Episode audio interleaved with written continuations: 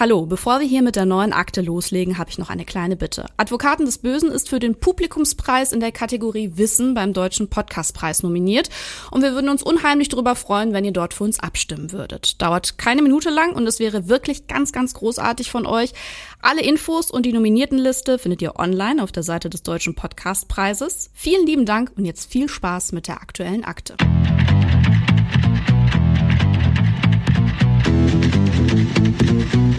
Advokaten des Bösen. Und ich sage wieder herzlich willkommen zu Advokaten des Bösen, ein True Crime Podcast, in dem Strafverteidiger ihre eigenen wahren Fälle erzählen. Mein Name ist Simone Danisch, ich bin Journalistin, Radiomoderatorin und True Crime Fan. Und natürlich sitze ich nicht alleine am Podcast-Mikrofon. Mit dabei ist heute wieder Burkhard Benneken. Hallo an dich, Burkhard. Hallo Simone. Und heute haben wir eine der wichtigsten Akten aus meiner Sicht ja, ich wollte auch zuerst einmal herzlichen Glückwunsch direkt hinterher schicken, denn ein neues Buch steht in den Startlöchern von dir und Hans. Wenn diese Podcast-Akte erscheint, folgt am Tag darauf die Veröffentlichung von Unschuldig verurteilt, zwei Strafverteidiger über den Albtraum Justizirrtum. So lautet der komplette Titel dieses Buches.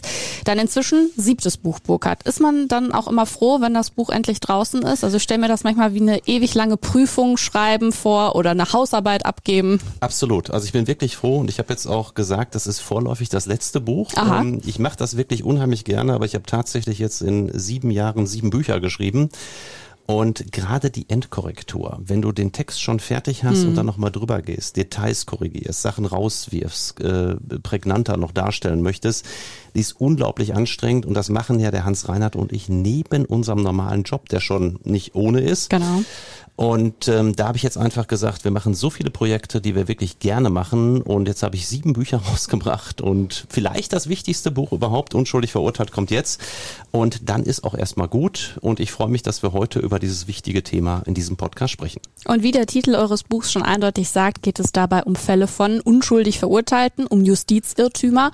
Und auf ein paar dieser Fälle wollen wir heute in diesem Podcast schauen. In dem Buch schildert ihr in elf Kapiteln, warum es auch in Deutschland zu Fehlern vor Gericht kommen kann. Wir werden auch in der nächsten Akte in 14 Tagen mit Hans über ein paar dieser beispielhaften Fälle, die er erlebt hat, sprechen. Jetzt erstmal überlasse ich hier im Podcast aber jemand anderem das Wort. Dirk Giesen, stell dich gerne nochmal selbst vor. Ja, hallo, mein Name ist Dirk Giesen. Ich bin Medienrechtler aus Düsseldorf, kenne Burkhard Beneken seit, seit vielen, vielen Jahren. Hans-Reinhard auch. Burkhard war bei mir Student und wir haben in sehr, sehr vielen Fällen nach dem amerikanischen System zusammen verteidigt. Ich als zweiter Strafverteidiger im Bereich des Medienrechts, des Persönlichkeitsschutzes.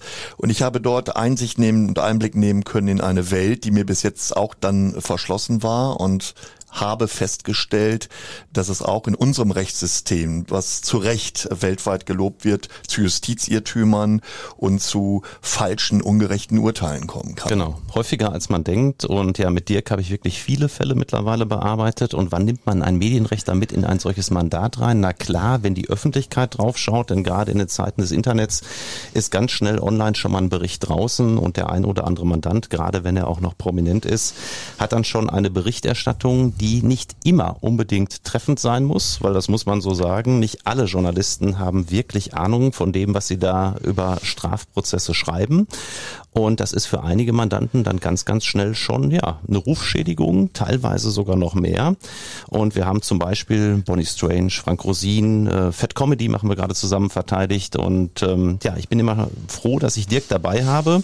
Und ich finde interessant, Dirk, dass du halt eben aus diesen Verteidigungen jetzt auch mitgenommen hast, dass das System nicht so rosarot ist, wie vielleicht viele meinen. Es gibt in jedem System äh, Schwachpunkte. Äh, auf beiden Seiten sind Menschen tätig und äh, es ist eben nur so, und wir können das beurteilen, weil wir natürlich auch schwerpunktmäßig Zivilrecht machen, im Strafrecht haben Fehler fatale Folgen für das weitere Leben des äh, Betroffenen. Äh, und deswegen begrüße ich es sehr, dass äh, ihr euch der Thematik angenommen habt und auf diese Justizirrtümer auch in Deutschland hinweist. Genau, und mal aus einer Sicht, die halt eben die Sicht auch der Beschuldigten und ihrer Verteidiger ist. Denn ich habe festgestellt, es gibt auf dem Buchmarkt schon das ein oder andere Buch, zum Beispiel eines Amtsrichters oder auch eines Ober Oberstaatsanwalts, wo es auch um angebliche Ungerechtigkeiten in Strafverfahren geht. Der Tenor, ich verkürze das mal, ist immer der gleiche. Das System ist zu milde. Es kommen die bösen Verbrecher alle viel zu gut davon. Selbst Messerstecher bekommen eine Bewährung, heißt es in einem Buch eines Amtsrichters sinngemäß. Und das ist halt eben die eine Seite der Medaille, die äh, ja auch breite Teile der Öffentlichkeit dann beeinflusst. Die andere Seite der Medaille taucht in diesen Büchern beispielsweise nicht mit einem Wort auf, nämlich dass ein Oberstaatsanwalt, dass ein Richter äh, halt eben auch Fehler macht, dass man halt eben auch Unschuldige ins Visier nimmt. Ähm, das wird aber immer gerne, das ist jedenfalls mein Eindruck, totgeschwiegen und deshalb finde ich unser Buch so wichtig und das sage ich auch nochmal für alle Hörer draußen ganz deutlich. Hans Reinhardt und ich sind überhaupt keine Verteidiger, die in irgendeiner Form auf unser System schimpfen. Ja, es gibt äh, die ein oder anderen querulatorischen Beschwerden über das deutsche Justizsystem, die wir ausdrücklich ablehnen.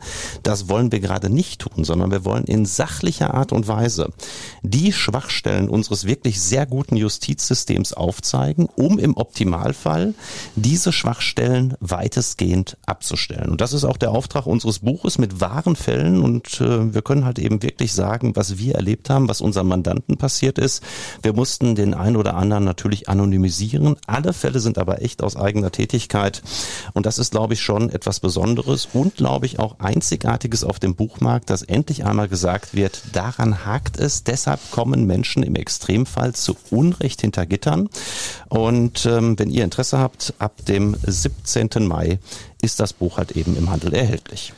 Das ist, äh, was mich fasziniert hat an dem Buch, äh, das ganz klar erkennbar ist, es geht euch äh, primär darum, aufzuzeigen, was kann man verbessern, welche Lehren kann man ziehen aus potenziellen Falschverurteilungen und Ungerechtigkeiten. Und Aufhänger unseres Buches, auch das hattest du mir ja gesagt, Dirk, ist für dich besonders, ist der Fall Jens Söring. Ich kann mal ganz kurz erzählen, es gab in den 80er Jahren in den USA ein äh, doppeltes Tötungsdelikt. Das Ehepaar Hasem wurde, ja, ich muss wirklich sagen, übelst äh, zugerichtet, äh, tot in der eigenen Villa aufgefunden. Und es gab dann verschiedene Verdachtsmomente, wer hinter der Tötung dieses Ehepaars stecken könnte. Unter anderem die eigene Tochter des Ehepaars äh, geriet ins Visier der amerikanischen Fahnder, aber dann auch deren Freund und Lebensgefährte zur damaligen Zeit, Jens Söring, ähm, der deutscher Herkunft ist, mittlerweile auch wieder in Deutschland lebt, der dann aber schlussendlich in einem Verfahren ja, das sehr heiß umkämpft war in den USA, äh, zu äh, ja, zweimal lebenslänglich verurteilt wurde. Die Todesstrafe, die es an sich dafür zwingend gegeben hätte, die wurde nicht ausgeurteilt, weil Söring vorher in England, äh, dort wurde er nämlich festgenommen, nachdem er aus den USA mit seiner Lebensgefährtin äh, geflohen war, weil er in England ein wirklich beeindruckendes Urteil des Europäischen Gerichtshofs für Menschenrechte erkämpft hatte, dass er entsprechend äh, nicht ausgeliefert werden darf in die USA, wenn ihm dort die Todesstrafe droht, weil die einfach menschenunwürdig ist, was ich auch ein absolut richtiges und wichtiges Urteil finde. Ja, ausgeliefert wurde er dann, aber halt eben mit der Maßgabe, es darf eine lebenslange Freiheitsstrafe geben, aber kein Todesurteil. Und ja, deshalb ist Jens Söring auch der entsprechende Aufhänger unseres Buches, was Dirk dein äh, Interesse auch gleich geweckt hat. Das hat mein Interesse äh, geweckt. Ich habe viele persönliche Gespräche geführt mit äh, Jens Söring und die Frage, die ich mir gestellt habe, auch als ich das Buch angelesen habe, ihr, ihr setzt euch sehr, sehr intensiv zusammen mit Justizirrtümern im deutschen Rechtssystem. Wie kam es dazu, dass ihr praktisch einen US-Fall dann eben auch exemplarisch äh, in den Mittelpunkt gestellt habt? Also tatsächlich kam die Idee zum Buch auch durch Jens Söring, der mich kontaktiert hatte, der auch anwaltlichen Rat wollte. Ähm, unter anderem geht es auch um eine Netflix-Serie, die bald erscheint. Ähm, Jens Söring ähm, ja, ist dann bei uns in der Kanzlei gewesen und dadurch ist letztendlich die Idee zu dem Buch gereift, ja, weil er halt eben uns gegenüber geschildert hat, wie er aus seiner Sicht zu Unrecht verurteilt wurde. Und dann haben wir gesagt, Jens Söring ist ein ganz bekannter Fall. Demnächst folgt auch die Netflix-Serie, eine vierteilige Doku über ihn, ähm, der in aller Munde ist. Und das ist doch ein guter Aufhänger für das Buch. Und ja, warum nehmen wir einen amerikanischen Fall? Einfach deshalb, weil wir sagen, das, was in den USA passiert, das äh, kann auch in Deutschland passieren. Das ist vielen nicht bewusst. Ähm, es wird ja immer gerne auf das große Unrechtssystem der USA geschimpft. Ich glaube auch, dass das deutsche System erheblich besser ist. Aber es gibt halt eben auch hier die entsprechenden Schwachstellen. Einige davon wollen wir heute hier benennen. Und das ist halt eben einer der Gründe, warum Jens Söring der Aufmacher unseres Buches ist, um zu sagen, das, was in den USA passiert, passiert auch in Deutschland. Aber es gibt noch einen zweiten Grund. In den USA gibt es eine ja sehr engagierte Initiative, äh, das Innocence Project in den USA. In Deutschland gibt es so einen, ja, ich nenne es mal kleinen Ableger. Ähm, es gibt allerdings in Deutschland so gut wie nichts in Richtung Studien über Fehlurteile, Studien über Justizirrtümer. Es gibt auch keine richtige, jedenfalls keine richtig professionell äh, organisierte Bewegung, die sich damit auseinandersetzt. Und ja, im Team mit Jens Söring, im Team mit dir, Dirk und auch anderen ist ja der Gedanke gestand, äh, entstanden, dass man so etwas möglicherweise auch in Deutschland ins Leben rufen kann.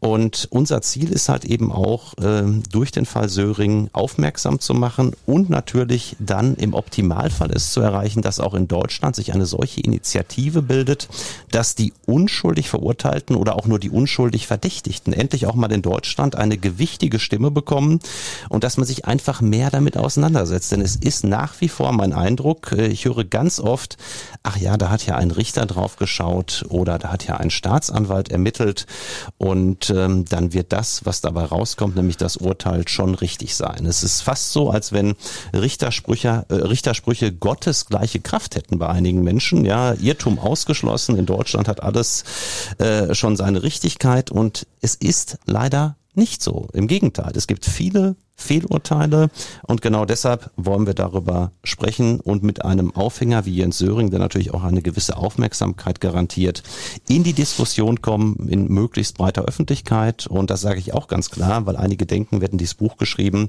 um Jens Söring zu verteidigen. Das ist überhaupt nicht der Auftrag dieses Buches. Das interessiert mich persönlich ehrlich gesagt überhaupt nicht, sondern mir geht es darum zu sagen, wir möchten eine Diskussion über Justizirrtümer in Deutschland veranlassen.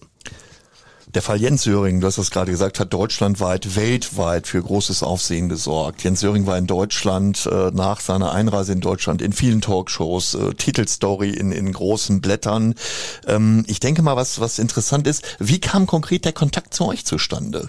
Tatsächlich hatte Jens äh, ja anwaltlichen Beratungsbedarf. Er hat sich dann erkundigt und ist ja letztendlich auf mich gestoßen, hat sich dann bei mir gemeldet und wir haben uns äh, getroffen beim ersten Mal in Hamburg. Das werde ich nicht vergessen, war auch schon für mich als erfahrenen Strafverteidiger eine besondere Bedeutung, denn einen Mandanten, der 33 Jahre womöglich, sage ich ganz bewusst, unschuldig hinter Gittern saß und dann rausgekommen ist, den hatte ich in der Form auch noch nicht. Ich habe einige Mandanten, die sitzen in Deutschland noch länger hinter Gittern, aber ähm, auf jeden Fall schon ein ganz, ganz bewegendes Schicksal. Und Jens Söring ja, ist dann im Prinzip an uns herangetreten und ich habe mit Hans Reiner hat beschlossen, dass es aus unserer Sicht ein interessanter Aufhänger für das jetzt erschienene Buch ist. Ich weiß es aus den eigenen Gesprächen mit Jens Söring. Er geht sehr offensiv mit der Thematik um. Er stellt sich der Thematik. Er hat äh, große Diskussionsrunden gemacht, unter anderem mit dem Präsidenten des Landgerichts Hannover. Äh, Burkhard, ich denke, was eure Hörer, was eure Leser äh, interessiert, der Fall Jens Söring polarisiert. Er polarisiert in der Gesellschaft. Ja. Und dir als, als erfahrenen Strafverteidiger muss ich natürlich die Frage stellen, es gibt, es gibt eine Lagerbildung. Es gibt zwei Lager im Fall Jens Söring wo stehst du? Wo stehst du? Wo steht Hans? Wo steht ihr? Ja, wir werden ja oft gefragt, haltet ihr euren Mandanten Jens Söring für schuldig oder unschuldig? Ähm, wir geben im Buch auch darauf eine Antwort und sagen, natürlich können wir das nicht beantworten. Auch wir wissen nicht, war Jens Söring möglicherweise der Täter oder nicht. Wir nennen einige Argumente, die wir auch für sehr überzeugend finden, warum zum Beispiel sein Geständnis, was er ja ursprünglich abgegeben hat, aus unserer Sicht falsch ist. Am Ende des Tages gibt es für uns aber eine ganz ganz, ganz klare Aussage zu dieser Frage. Wir können es nicht beantworten, ob er der Täter war, ja oder nein. Wir können aber eins sagen, wenn wir die gesamten Umstände, die Indizien, die letztendlich zu einer Verurteilung geführt haben, einmal würdigen, dann sind wir der felsenfesten Überzeugung, dass Jens Söring niemals hätte verurteilt werden dürfen. Ich möchte auch keinem äh, Kollegen zu nahe treten, aber der damalige Verteidiger hat einfach zum Beispiel die Überprüfung des wohl entscheidenden Beweismittels eines Fußabdrucks äh, schlichtweg verpennt. Ähm, Jens Söring ist dann nach dem Verfahren gegen seinen Verteidiger noch vorgegangen, was ihm auch nichts mehr nützte, weil in dem Bundesstaat Virginia gibt es die sogenannte 21-Day-Rule. Da hatte der Verteidiger dann nach über 21 Tagen rausgefunden, dass der Fußabdruck, der dann für die Jury wohl das entscheidende Beweis Beweismittel war, genauso gut zu der Tochter des Ehepaars Hasem gepasst hätte. Das ist im Prozess aber in dieser Form nicht vorgetragen worden. Dann gab es diese 21-Day-Rule. Jens Söring konnte damit in der höheren Instanz nicht mehr gehört werden und musste dann schlussendlich äh, 33 Jahre absitzen. Also ähm, sehr, sehr bewegend alles. Und wie gesagt, meine Antwort darauf, ich kann es nicht sagen, aber ich bin der Meinung, wenn man den Grundsatz im Zweifel für den Angeklagten ernst nimmt, und dafür plädiere ich einfach, hätte man ihn zwingend freisprechen müssen.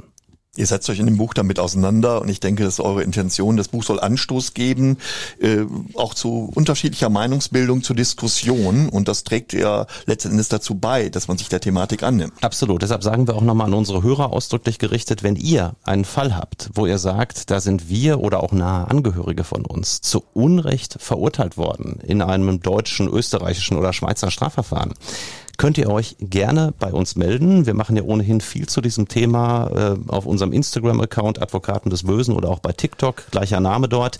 Ähm, wir freuen uns immer, wenn so etwas an uns herangetreten wird. Wir sagen aber auch, und das hatte ich ja eingangs schon betont, wir wollen hier nicht irgendwelchen Menschen, die die Justiz in Deutschland mit Schmutz bewerfen möchten, ein Forum geben. Das ist gerade nicht unser Auftrag, sondern wir wollen ernst gemeinte äh, Anliegen überprüfen. Und wenn ihr da etwas habt, meldet euch euch gerne. Ähm, wir greifen das im Einzelfall gerne auf und machen dann vielleicht auch nochmal mit dem einen oder anderen Hörer in Zukunft hier gerne einen Podcast. Vielleicht, wenn es zu diesem äh, Innocence-Projekt kommen sollte, was angedacht ist, vielleicht kann man auch da den einen oder anderen Hörer mit involvieren. Wir sind dafür sehr offen, weil ich glaube einfach, das Thema braucht noch viel mehr Gewicht.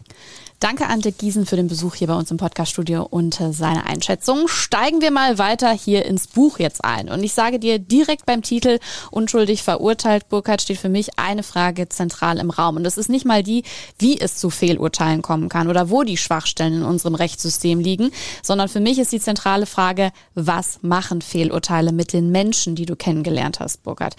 Dem hast du ja auch ein ganzes Kapitel in dem neuen Buch gewidmet, Kapitel 11, und das lautet, ich war es nicht, was was macht es mit einem Menschen unschuldig verurteilt zu werden? Lass uns also genau da einsteigen und zwar in die Geschichte der damals 23-jährigen Annelie. Was wurde ihr genau vorgeworfen?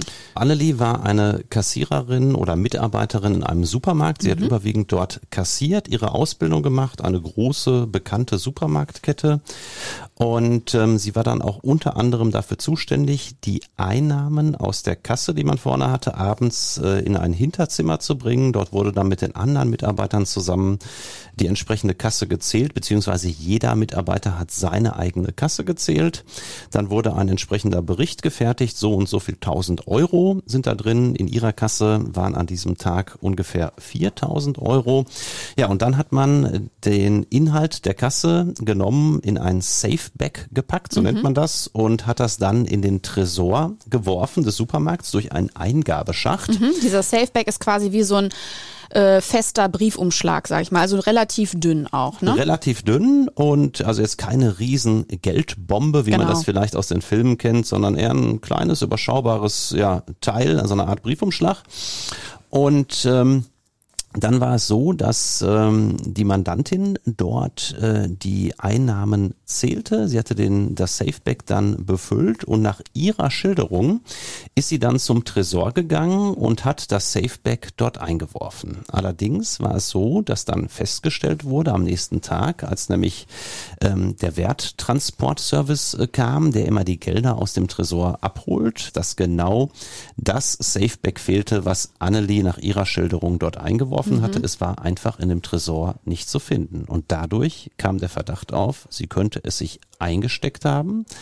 Ähm, es wurde spekuliert ähm, nach dem Motto, es ist nicht drin. Die Annelie war dafür zuständig. Ähm, sie hat da auch den Zettel ausgefüllt, dass 4000 Euro da waren, aber das Safeback war nicht mehr da und dann ja, war die Vermutung da, sie hat sich einfach unters Hemd gesteckt und dann heimlich mit rausgenommen, zumal sie auch vorher davon gesprochen haben soll, dass sie eine teure Hochzeit plane hm. mit ihrem ja, äh, zukünftigen Ehemann und da sagte man, oh, das könnte ja gut passen, die braucht Geld und die wird die 4000 Euro mal mitgenommen haben, um die Hochzeit zu finanzieren. Genau. Und die stellvertretende Filialleiterin Ellen geht dann eben mit diesem Verdacht zur Polizei und äh, sagt halt, ja, die Annelie, die hat sich wahrscheinlich das Geld eingesteckt. Deshalb lief das Strafverfahren gegen Annelie an und mit dem Verdacht des Diebstahls. Und ja, so kam Annelie dann zu uns in die Kanzlei und die Ausgangsfrage war ja, wie fühlt man sich da? Mhm. Und es war schon, ja, ich erinnere mich noch gut an das erste Beratungsgespräch mit Annelie. Es war schon da eine sehr aufgelöste junge Frau, die vor mir saß, ähm, die auch einen ganz einwandfreien Lebenswandel hatte, keinerlei Vorstrafen, immer sehr gute Schulnoten, machte jetzt ihre Ausbildung bei dieser großen Supermarktkette. Alles lief eigentlich wunderbar. Und sie litt wahnsinnig unter diesem Vorwurf. Und was macht man als Strafverteidiger? Natürlich, Simone, habe ich dann auch gesagt, immer Annelie jetzt unter uns wenn du da die vier Mille mitgenommen hast, ist jetzt kein riesengroßer Vorwurf. Wir können da offen drüber reden. Ähm, mir gegenüber kannst du das zugeben. Aber sie fiel mir praktisch sofort ins Wort und war auch ganz entsetzt, dass ich überhaupt in diese Richtung dachte, nach dem Motto, ähm, Herr Verteidiger, da ist nichts dran. Ich bin völlig unschuldig. Und sie sagte das auch sehr überzeugend. Allerdings muss ich dazu sagen, wollen natürlich viele Mandanten äh, unschuldig sein. Und in äh, dem einen oder anderen Fall, das ist die Erfahrung, stimmt es dann natürlich auch nicht. Da wird man auch als Anwalt angelogen. Auch darüber hatten wir ja schon beim Podcast Podcast gesprochen. Mhm. Naja, und ähm, das war dann so, dass ich dann sagte, okay, wir warten erstmal auf die Akte. Jedenfalls war ihre klare Vorgabe da schon zu Beginn, ich bin völlig unschuldig und zu Unrecht werde ich hier des Diebstahls verdächtigt. Also Annelie beteuert immer wieder ihre Unschuld vor der Polizei, hier in der Kanzlei und schlussendlich auch vor Gericht. Aber es wird ihr nicht geglaubt. Interessanterweise auch, weil sie angeblich vor dem Filialleiter, der sie mit den Vorwürfen konfrontiert haben soll, dagegen sehr emotionslos gewirkt haben soll. Ne? Genau, das war dann sogar auch ein entscheidendes Indiz für den Amtsrichter, der in der ersten Instanz Annelie verurteilt hat zu einer Geldstrafe. Er sagte dann, ja, wer so emotionslos reagiert, wenn man mit dem Diebstahlsvorwurf konfrontiert wird, ähm, der macht sich da in meinen Augen schon sehr verdächtig. Mhm. Und der Amtsrichter sagte auch noch, ähm, ja, ähm, die 4000 Euro hatten sie nachweislich in der Hand. Sie haben auch den Zettel unterschrieben, dass da 4000 Euro drin waren. Am Ende sind die nicht da. Wo sollen die sonst sein? Mhm. Wer soll sonst der Täter sein? Ähm, mir fällt niemand ein. Also waren sie das. Mhm. Und das ist genau das, was wir auch in einem anderen Kapitel thematisieren, Simone.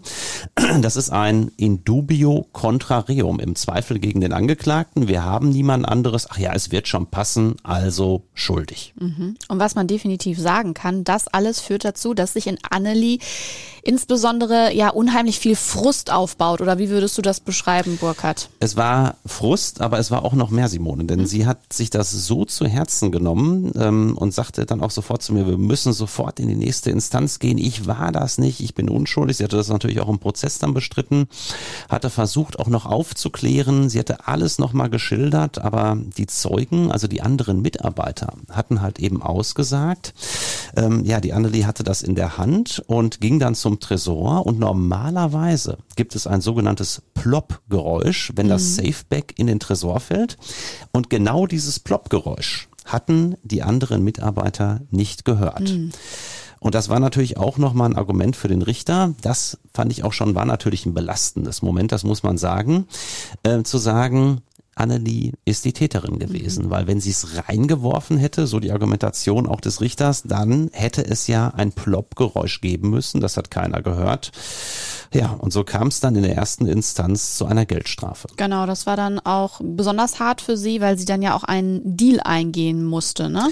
Das war in der zweiten Instanz. Genau. Und zwar haben wir natürlich Berufung eingelegt und die mir gut bekannte, erfahrene Richterin am Landgericht mhm. sagte gleich, ja, nachdem wir ein oder zwei Zeugen gehört hatten, insbesondere zu diesem nicht wahrgenommenen Ploppgeräusch durch die anderen Mitarbeiter, sagte sie ganz ehrlich an die Verteidigung, wir kennen uns gut. Ähm, das erstinstanzliche Urteil ist für uns absolut überzeugend geschrieben. Insbesondere, dass es kein Ploppgeräusch gab, ist für uns absolut das entscheidende Indiz, dass sich Annelie das Ganze eingesteckt haben muss. Wir werden Annelie, das hat man nicht explizit gesagt, aber sehr deutlich zum Ausdruck gebracht, wir werden Annelie auch in der Berufungsinstanz verurteilen. Sie hatte in der ersten Instanz über 91 Tage, also über 90 Tagessätze bekommen und damit hatte sie natürlich eine Vorstrafe in ihrem Führungszeugnis, mhm. wenn es dabei geblieben wäre. Und mhm. gerade weil sie jetzt ja die Ausbildung nach dem Vorfall dort abbrechen musste, weil sie auch fristlos gekündigt worden war, war das natürlich keine gute Visitenkarte für eine neue Bewerbung. Ja, und ja. dann haben wir mit Annelie, ja, ich erinnere mich da noch gut dran, auf dem Gerichtsflur sehr ausführlich gesprochen Sie hat dann auch noch mit ihrer Familie telefoniert, hat immer wieder auch uns Verteidigern gegenüber gesagt, ich war das nicht, ich war das nicht, aber ich kann natürlich mit einer Vorstrafe im Führungszeugnis nicht leben. Und die Richterin hat mir schon klar gemacht in der Berufungsinstanz, sie verurteilt mich ohnehin wieder und dann blieb nur noch die Revision und mit der hat man regelmäßig, das muss man so deutlich sagen, kaum eine Chance, gerade bei solchen Fällen. Und ja, dann ist es tatsächlich in diesem Gespräch dazu gekommen, dass Annelie gesagt hat, ich war es zwar nicht, aber ich mache diesen Deal mit, dann gehen wir auf 90 Tagessätze Geldstrafe runter. Ich räume das ein, obwohl ich es nicht war. Und ja, so ist es dann gekommen. Natürlich hat sie im Gerichtssaal dann nicht gesagt, ich war es nicht, mhm. sondern sie hat gesagt, ne, ich beschränke das Rechtsmittel der Berufung auf den Rechtsfolgenausspruch und das gilt dann sozusagen als Geständnis. Und da ist sie dann rechtskräftig zu 90 Tagessätzen Geldstrafe verurteilt worden. Aber das war schon ein unheimlicher Kampf, der da in ihr gewütet hat. Absolut. Und auch für uns als Strafverteidiger natürlich eine unangenehme Situation. Auf der einen Seite hast du viele Mandanten, die dich anlügen, die sagen, ich bin unschuldig, ja, und du musst schon ein Standing vor dem Mandanten haben und da auch mal durchgreifen. Das machen Hans Reinhardt und ich regelmäßig und sagen, mal zu, interessiert uns alles nicht, ja, so und so ist die Sach- und Beweislage und du wirst hier verurteilt. Und das haben wir auch genau hier mit Annelie gemacht. Obwohl wir ihr schon gesagt haben, wir glauben schon, ähm, dass du dich äh, wirklich für unschuldig hältst und dass du womöglich auch unschuldig bist, aber es nützt dir nichts und du verbaust dir unter hm. Umständen hm. deine Zukunft.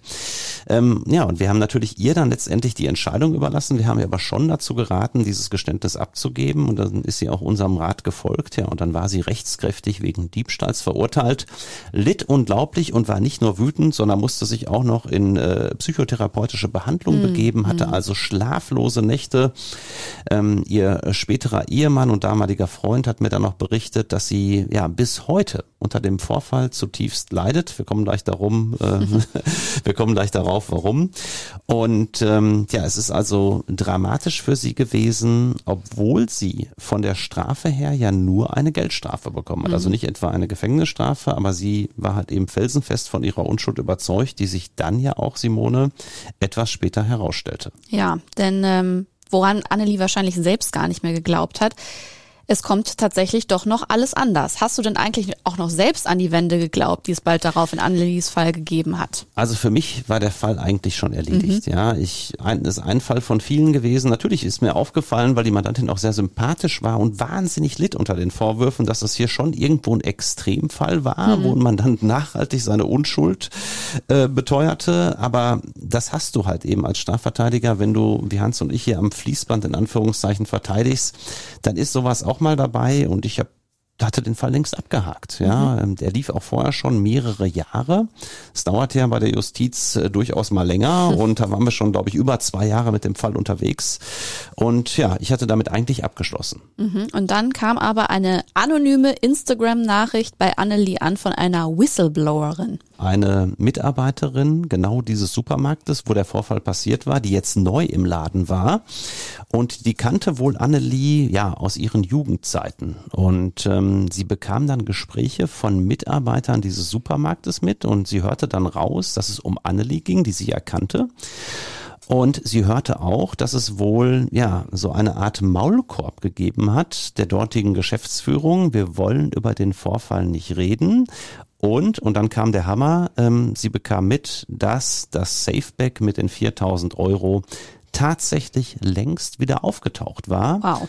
Und zwar soll es in einen Schacht zwischen dem Eingabeschacht des Tresors und dem eigentlichen Auffangbecken wohl, wo das Geld eigentlich landet, geraten sein. Es soll also nicht richtig eingeworfen worden sein. Deswegen auch kein Geräusch. Deshalb kein Ploppgeräusch. Und ähm, tja, dann hatte wohl ein Mitarbeiter der Sicherheitsfirma geraume Zeit später, als der ganze Tresor nochmal auf links gedreht wurde, tatsächlich dieses Safeback von Annelie gefunden.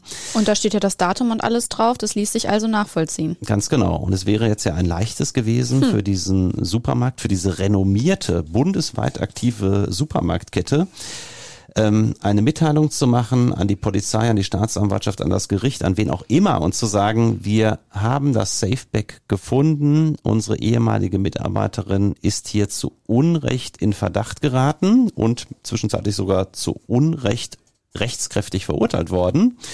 Ähm, tatsächlich gab es dieses Schweigegebot, was natürlich, muss ich wirklich so sagen, eine Dreistigkeit war, hm. dass die Mitarbeiter da verdonnert wurden, da nicht drüber zu reden, dass man da ja es in Kauf genommen hat, dass jemand unschuldig verurteilt wird und mhm. unschuldig verurteilt bleibt. Und wenn diese ja junge Dame nicht diesen Mut gehabt hätte, äh, Annelie anonym anzuschreiben über Instagram, wäre das Ganze nie rausgekommen. Und das war natürlich dann für uns auch ein ganz, ganz besonderer Moment, als Annelie dann mit dieser Mitteilung, äh, ja, ich glaube ein Jahr später nochmal ungefähr hier in der Kanzlei wieder auftauchte. Mhm. Und dann sagte, ja, Herr Bennecken, ähm, Folgendes ist passiert und ich habe Ihnen doch immer gesagt, dass ich unschuldig bin und selbst Sie als mein eigener Strafverteidiger haben an meiner Unschuld gezweifelt, was auch stimmt, das habe ich ihr auch gesagt, ja, also ich ist wirklich so gewesen, dass ich oft belogen werde und ähm, tja, und dann haben wir natürlich ein Wiederaufnahmeverfahren angestrebt das ging dann auch relativ schnell. Ähm, das ist ja eine absolute Ausnahme. Normal kann man rechtskräftige Urteile nicht mehr abändern lassen, auch wenn sie falsch sind. Sie bleiben dann normalerweise in der Welt. Diese Wiederaufnahme ist noch im absoluten Ausnahmefall zufällig, insbesondere dann, wenn ein neues Beweismittel mhm. auftaucht, was es bisher in der damaligen Instanz noch nicht gab, ähm, was jedenfalls noch nicht zur Verfügung stand. Und genauso war es ja hier. Und dann haben wir tatsächlich einen Wiederaufnahmeantrag gestellt. Und Anne, die ist dann auch, muss ich wirklich sagen, rasend schnell von der Justiz, großes Kompliment in dem Bereich, freigesprochen worden. Das falsche Urteil ist aufgehoben worden und ja, Annelie sind natürlich auch alle Kosten erstattet worden. Sie hatte zwischenzeitlich schon mehrere tausend Euro Geldstrafe auch gezahlt. Sie hatte ja nicht nur die Anwaltskosten bei uns Stimmt. in der Kanzlei, sondern sie war ja zu einer doch nicht unerheblichen Geldstrafe von mehreren tausend Euro verdonnert worden und die hatte sie schon an die Staatskasse gezahlt. Auch die hm. bekam sie natürlich wieder. Ähm, man muss aber natürlich auch sagen, ähm, Schmerzensgeld für das, was sie da erlitten hat mhm. in diesen über drei Jahren. Für die äh, psychische Belastung. Für die psychische Belastung. Die hat sie nicht bekommen. Ähm, wir haben dann noch mit ihr darüber gesprochen, ob man gegen die Supermarktkette vorgehen kann. Das wäre juristisch, zumindest zivilrechtlich, durchaus möglich gewesen, mhm. zumal es ja auch eine fristlose Kündigung gegeben hatte. Ja, und das war wohl auch der Grund, ähm, muss man auch sagen, unterste Schublade, dass man aus dem Motiv, dass man eine fristlose Kündigung aufrechterhalten will und eventuell die Anwalts- und Gerichtskosten für den ja damals äh, stattgefundenen Arbeitsprozess nicht komplett übernehmen will. Ähm, deshalb so etwas totschweigt, das ist schon also wirklich ein krasses Ding. Ja, und ähm, das war halt eben dann das Ende. Wir hatten also eine nachweislich unschuldige Mandantin, die rechtskräftig verurteilt worden war. Und mir, Simone, ist an, anhand dieses Falles überhaupt erstmal selbst klar geworden, wie krass es ist, wenn du unschuldig beschuldigt mhm. und vor allen Dingen unschuldig verurteilt wirst. Mhm.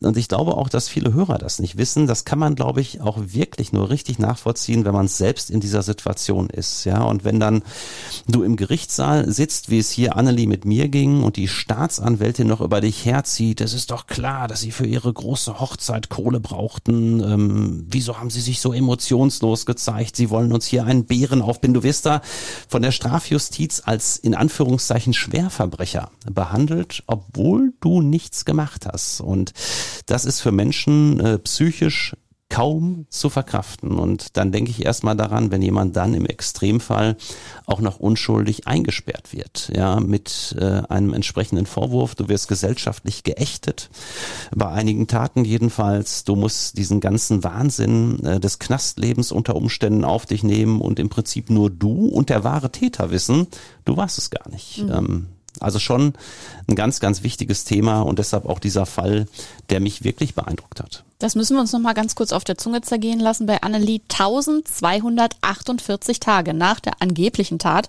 wurde Annelie unter Aufhebung des vorherigen Urteils freigesprochen. Also wirklich eine enorm lange Zeit. Und die psychische Belastung lässt sich aber natürlich nicht rückgängig machen. Und dafür gibt's auch keine richtige Entschädigung, hast du ja auch gesagt, außer die Genugtuung, endlich Recht bekommen zu haben. Oder wie siehst du das? Das ist dann alles, was man am Ende mitnehmen kann. Absolut. Und ich finde das auch nicht richtig. Der mhm. Staat ist ja wirklich immer schnell dabei, äh, Beschuldigten Gelder wegzunehmen wegzunehmen, alles einzufrieren und so weiter. Aber wenn du dann mal jemanden zu Unrecht ins Visier genommen hast, dann ist der Staat sehr, sehr zurückhaltend mit Entschädigungen. Das sieht man auch daran, dass es ja noch bis vor kurzem für jeden zu Unrecht erlittenen Tag in Haft in Deutschland gerade mal 25 Euro gab. Das wollte man auf 100 Euro anheben, aber nein, es gab gewichtige Gegenstimmen, Simone, und jetzt haben sich gerade einmal 75 Euro durchgesetzt, weil 100 Euro wäre angeblich viel zu viel. Also ich kann den Bundestagsabgeordneten da nur mal empfehlen, äh, setzt euch mal einen Tag und eine Nacht in ein Gefängnis äh, mit dem Vorwurf, beispielsweise ein Sexualdelikt begangen zu haben. Äh, und ihr seid ja dann in dem Fall unschuldig und da macht das mal mit, was ein Beschuldigter mit einem solchen Vorwurf dort unter Umständen erleiden muss. Und dann sagt ihr diesem Beschuldigten, der unschuldig war, ähm, 75 Euro gehen noch so gerade, aber 100 Euro dafür sind zu viel. Also ich finde das wirklich äh, krass, ja, das muss hm, man wirklich sagen. Und meine, meine Feststellung ist auch, dass sogenannte Verbrecher in Deutschland ja gar keine Lobby haben. Und unter Verbrecher fallen leider auch Menschen, so im allgemeinen Bild, die zu Unrecht einer Tat beschuldigt werden. Und das ist das Schlimme halt eben daran. Ja, du kriegst damit politisch äh, keinen Blumentopf gewonnen. Das ist leider so, weil es nur die Personen im Prinzip interessiert, die selbst davon betroffen sind. Mhm. Die Allgemeinheit ist ja auf dem, auf dem äh, Trip ich will nicht alle in einen Topf werfen, aber viele sind auf dem Trip, das läuft ja alles zu lasch, also die dann eher mhm. so äh, in dem Buch des Amtsrichters oder des Oberstaatsanwaltes sich verortet fühlen und diese wichtige Thematik, die wird oftmals ausgeklammert. Wir wissen da ja, dass du jahrelange Erfahrung als Strafverteidiger hast. Auch das ein oder andere Fehlurteil ist dir da schon mal über den Weg gelaufen, wie wir wissen. Aber wie passiert es genau, dass Menschen unschuldig verurteilt werden in unserem Rechtssystem? Also welche Erfahrungen hast du da gemacht? Da gibt's ja verschiedene Ursachen. Also wir nehmen in unserem Buch jetzt zehn Hauptursachen. Mhm. Es gibt ja ganz, ganz verschiedene Gründe. Also der Hauptgrund ähm, ist wirklich meines Erachtens, dass Zeugen die Unwahrheit sagen, dass Zeugen falsch verdächtigen, gar nicht im Sinne von einer falschen Verdächtigung, die unbedingt gewollt ist. Ähm, es ist aber oft so, dass Zeugen sich einfach vertun. Nichts ist irrtumsanfälliger als das menschliche Gedächtnis. Und äh, es ist halt eben sehr, sehr schwierig, auch für Gerichte ähm, zu erkennen, wenn sich ein Zeuge irrt. Mhm. Wenn ein Zeuge lügt, bewusst die Unwahrheit sagt, ist es häufig leichter zu erkennen. Ähm, aber auch da muss man sagen, gibt es eine gehörige Anzahl von Fällen, gerade in dieser Aussage gegen Aussagekonstellation, wo Richter den Grundsatz im Zweifel für den Angeklagten regelrecht ins Gegenteil verkehren und im Zweifel gegen den Angeklagten urteilen. Es reicht eine belastende Aussage aus, die kann noch so widersprüchlich äh, sein, da kann es noch ein so klares Motiv geben, warum der Zeuge lügt. Das wird alles platt gemacht. Nach Aktenlage steht das Urteil im Prinzip schon fest und wenn es zur Hauptverhandlung kommt, gibt es noch ein Angebot. Wenn Sie jetzt gestehen, gibt es etwas weniger Strafe. Über die Schuldfrage wird eigentlich oftmals gar nicht mehr diskutiert in solchen Konstellationen. Und das ist meines Erachtens schon ein sehr, sehr großes Problem. Und deshalb, Simone, um nochmal auf das Buch zurückzukommen, mhm. Haben Hans und ich auch gesagt, ähm, ohne dass wir uns jetzt selbst damit in irgendeiner Weise beweihräuchern wollen, ähm, finden wir auch gerade die Tätigkeit von Strafverteidigern so wichtig, die halt eben jeden Tag in den Strafprozessen darauf aufmerksam machen, dass es halt eben auch noch eine andere Sichtweise geben muss, dass oftmals die andere Seite der Medaille äh, auch entsprechend gesehen werden muss in Strafprozessen. Und genau deshalb haben wir unser Buch allen Strafverteidigern gewidmet. Und ich möchte an der Stelle mal die Widmung vorlesen, die mir Gerne. wirklich wichtig ist. Wir widmen dieses Buch allen Strafverteidigern, die tagtäglich für die Rechte ihrer nicht selten unschuldigen Mandanten kämpfen. Hierbei von einer häufig vorurteilsbehafteten Strafjustiz bis kurz vorm Freispruch müde belächelt, leisten sie einen unerlässlichen Beitrag für einen funktionierenden Rechtsstaat. Und das ist eine Widmung, hinter der wir absolut stehen. Und ähm, wie gesagt, wir meinen weniger selbst äh, uns selbst, da, darum geht es jetzt gar nicht, uns hier irgendwie in den Vordergrund zu schieben, sondern ich finde es einfach so wichtig, dass man generell sagt, in einem Rechtsstaat, die Position des Strafverteidigers muss gehört werden. Und es muss halt eben darauf Wert gelegt werden, dass wir auch immer wieder Unschuldige auf der Anklagebank sitzen haben und zwar viel häufiger als Menschen denken und ich fände es wirklich toll, wenn wir durch dieses Buch und auch diesen Podcast vielleicht etwas dazu beitragen können, dass dieses Thema mehr Gehör findet und vielleicht auch mal die ein oder andere Studie in Deutschland wie in den USA dazu angestellt wird. Auf einen Aspekt würde ich gerne jetzt ganz speziell bei den möglichen, nennen wir es, Fehlerquellen eingehen, auf die Pflichtverteidigung und ihre Tücken. Dem hast du das Kapitel 7 gewidmet, Titel Minimalverteidigung, Anwälte als Doppelagenten. Das klingt auch schon sehr provokant, Burkhard. Es ist auch ähm, ja wirklich provokant gemeint und ich muss dazu sagen, das ist so eines der Kapitel, die mich natürlich als Strafverteidiger auch persönlich am meisten berühren. Denn ich habe mhm. gerade die Widmung vorgelesen. Ja, ich muss genau. sagen, wenn wir hier Strafverteidiger ansprechen, muss ich diese Art von Pflichtverteidigern von der Widmung ausdrücklich ausnehmen. Denn das sind Anwälte, die ihre eigenen Mandanten verkaufen. Für ein paar Euro, nämlich für die Pflichtverteidigergebühren. Und das Spiel, ich kann das mal ganz kurz erklären, läuft einfach so ab. Es gibt immer wieder Beschuldigte, die sich leider, muss ich sagen, um nichts richtig kümmern. Mhm. Teilweise haben sie Alkoholprobleme, teilweise äh, lesen sie nicht richtig äh, ihre Post oder öffnen diese schon gar nicht erst. Und sind einfach überfordert. Sind einfach überfordert, können vielleicht auch teilweise gar nicht lesen. Auch das habe ich schon mehrfach erlebt, hm. ähm, sind Analphabeten und ja, dann äh, bekommt man beispielsweise eine Anklageschrift zugeschickt. Man ist angeklagt beim Schöffengericht und hat einen Anspruch auf einen Verteidiger. Und dann steht kleingedruckt in der Regel äh, unten äh, im Vorblatt der Anklageschrift, ähm, Sie können sinngemäß binnen einer Woche einen Verteidiger Ihres Vertrauens benennen. Sollten Sie das nicht machen, wird das Gericht Ihnen einen Pflichtverteidiger von Amts wegen beiordnen. Und genau das ist häufig, nicht immer, aber häufig das Problem, dass dann der Richter, der auch später äh, über die Schuldfrage befindet, dir als Angeklagten den Anwalt, nämlich den Pflichtverteidiger, mhm. aussucht. Mhm. Und es gibt leider keine Regeln, wonach das erfolgt, sondern mhm. es ist in das Gutdünken des Richters gestellt, welchen Verteidiger er nimmt. Und er kann immer den gleichen Verteidiger nehmen, was auch häufig leider der Fall ist. Mhm. Teilweise gibt es Freundschaften aus Rotary Clubs oder Lion Clubs. Ja, man geht gemeinsam Bier trinken, Anwalt und Richter. Mensch, Herbert, mhm. äh, schickst du mir mal wieder die nächste Pflichtverteidigung? Na klar, Dieter, du bekommst wieder drei, drei Stück die nächste Woche. So etwas gibt es tatsächlich. Auch wenn ich das jetzt etwas provokativ darstelle. Ähm, und welche Pflichtverteidiger nehmen Richter häufig, nicht alle, häufig gerne? Natürlich die, die, gar nicht verteidigen, sondern die ihre teils unschuldigen Mandanten zu einem Geständnis bringen. Denn für den Richter ist es natürlich viel angenehmer, mit einem Geständnis in die Hauptverhandlung zu gehen. Man braucht in der Regel keine Zeugen. Man braucht, wenn man dann hinterher auch noch einen Rechtsmittelverzicht erklärt, noch nicht mal ein ausführliches Urteil schreiben. Das ist alles Arbeitserleichterung und Richter verdienen ja immer gleich viel. Egal, ob sie gute oder schlechte Urteile machen, egal, ob der Prozess 30 Minuten dauert oder fünf Stunden. Ah. Und wenn dann Verteidiger wie Hans Reinhardt oder Burkhard Bennecken da aufschlagen, die natürlich Beweisantrag um Beweisantrag stellen, wenn es erforderlich ist, wohlgemerkt, die also wirklich verteidigen und sagen, das lassen wir uns nicht bieten, hier gibt es kein Geständnis, weil wir den Mandanten für unschuldig halten, dann bekommst du natürlich von Richtern in der Regel nicht eine einzige Pflichtverteidigung zugewiesen. Wir würden diese in der Regel ohnehin nicht annehmen, weil es einfach bei unserem Kanzleizuschnitt nicht lukrativ ist. Man muss aber sagen, es gibt einige Kollegen, die jetzt zum Beispiel ein Büro haben, das sie selbst betreiben, ohne Angestellte und so weiter. Und die machen dann allein bei 10, 12, 15 Pflichtverteidigungen im Monat dadurch 10.000 bis 15.000 Euro Umsatz, haben sonst keine großen Kosten, können davon gut leben.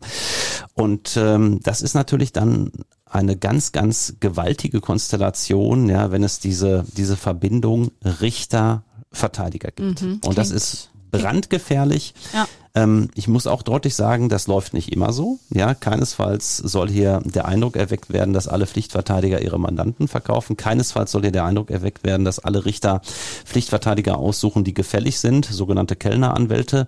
ähm, das gibt es aber immer wieder und leider doch sehr häufig, viel häufiger, als viele wissen. Und es wäre so einfach, das Ganze abzuändern, indem man nämlich einfach ähm, eine Vorgabe macht, dass alle örtlichen Anwälte, die bereit sind, eine Pflichtverteidigung zu übernehmen, sich in eine Liste bei dem Gericht schreiben mhm. und das Gericht dann die Liste von A bis Z abarbeitet, dann gäbe es keinen Anreiz mehr, einem Richter gefällig sein, sein zu wollen. Und man könnte die Rechtsanwaltskammer diese Listen kontrollieren lassen. Also es wäre alles ganz simpel, aber da leben wir wirklich noch in Deutschland in der Steinzeit. Dann lass uns mal an einem konkreten Fall zeigen, wie die Misere ihren Lauf an der Seite einer nicht ganz so mandantenorientierten Pflichtverteidigung aussehen kann. Lass uns die Geschichte von Gertrud Mager erzählen. Genau, und da möchte ich jetzt wirklich auch mal so ein bisschen was aus dem Buch zu vorlesen, damit ihr, liebe Hörer, auch mal ein Gefühl bekommt, wie wir das so geschildert haben. Also wir machen ja wenig in Anführungszeichen Erklärung in dem Buch, die gibt es natürlich auch, warum es so läuft. Für uns steht im Vordergrund, dass wir wahre Fälle schildern, damit es nachvollziehbar ist, wie es zu den Justizirrtümern kommt und erklären dann natürlich auch, woran das liegt. Und ich fange jetzt einfach mal an mit dem Fall, der Konstanze Himmelreich, den Namen haben wir natürlich geändert. Mhm. Das ist eine Anwältin, die, wie wir es nennen, anwaltliche Sterbebegleitung betreibt. und die auf Gertrud Mager später treffen wird. Genau. Und das Kapitel ähm, geht dann in, im entscheidenden Teil wie folgt los. Wie schnell eine versteckte Allianz zwischen pflegeleichter Verteidigung und Gericht ein krasses Fehlurteil herbeiführen, zeigt das Beispiel der anwaltlichen Sterbebegleiterin Konstanze Himmelreich. Guten Tag, hier ist die Kanzlei Himmelreich. Was kann ich für Sie tun? Der Anrufer. Ich habe mehrere juristische Probleme. Zum einen hat mich mein Arbeitgeber gestern gekündigt. Können Sie mir helfen? Konstanze Himmelreich. Ja, selbstverständlich. Anrufer. Wie der Teufel es will, habe ich auch noch eine, einen Bußgeldbescheid bekommen. Ich bin innerorts 36 Kilometer pro Stunde zu schnell gefahren. Die Anwältin. Ja, da kümmere ich mich auch gleich mit drum. Konstanze Himmelreich ist das, was man gemeinhin als Feld-, Wald- und Wiesenanwältin bezeichnet. Schaut man auf ihr Kanzleischild, bietet sie 17 verschiedene Rechtsgebiete an, von Verkehrs- über Mietrecht, von Pferderecht bis hin zu Arbeitsrecht, öffentlichem und privatem Baurecht, Familienrecht, Urheberrecht, Internetrecht oder Strafrecht. Konstanze umhüllt sich mit der Aura einer juristischen Koryphäe. Kein Rechtsgebiet ist ihr fremd. Zentrales Ziel, Hauptsache, die Kasse klingelt und der nächste Pelzmantel ist gesichert. Zudem schmeißt sie die ganze Kanzlei, eine 25 Quadratmeter große Einzimmerwohnung selbst. Angestellte sind ein Fremdwort.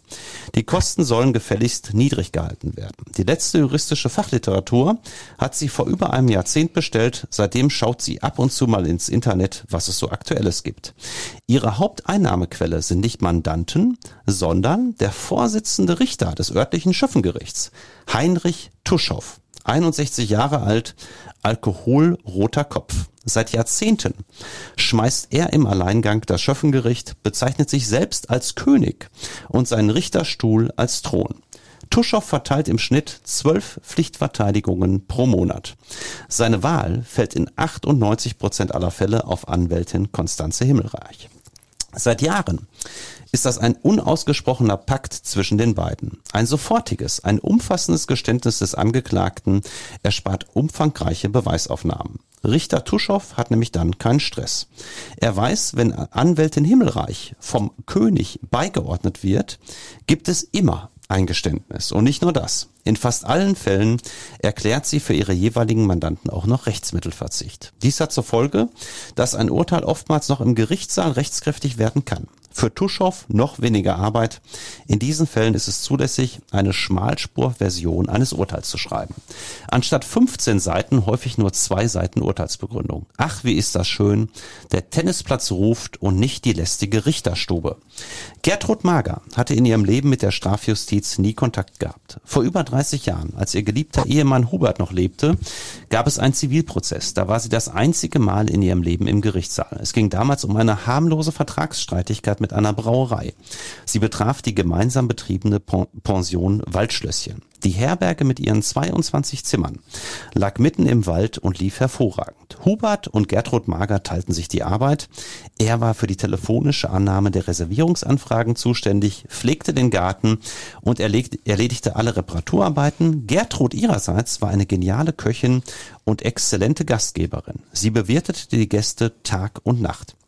Es gab nicht nur ein sagenumwobenes Frühstück mit frischen Eiern aus dem eigenen Hühnerstall, was insbesondere die dort unterkommenden Handwerker liebten, sondern sie zauberte auch noch, wenn die Monteure spät abends in der Pension eincheckten, einen einzigartigen strammen Max in der Pfanne mit hausgeschlachtetem Schinken und Spiegeleiern. Nachdem Hubert verstarb, ein plötzlicher Herzinfarkt, lebte Gertrud alleine in der Pension und hatte ihren früheren Lebensmut verloren.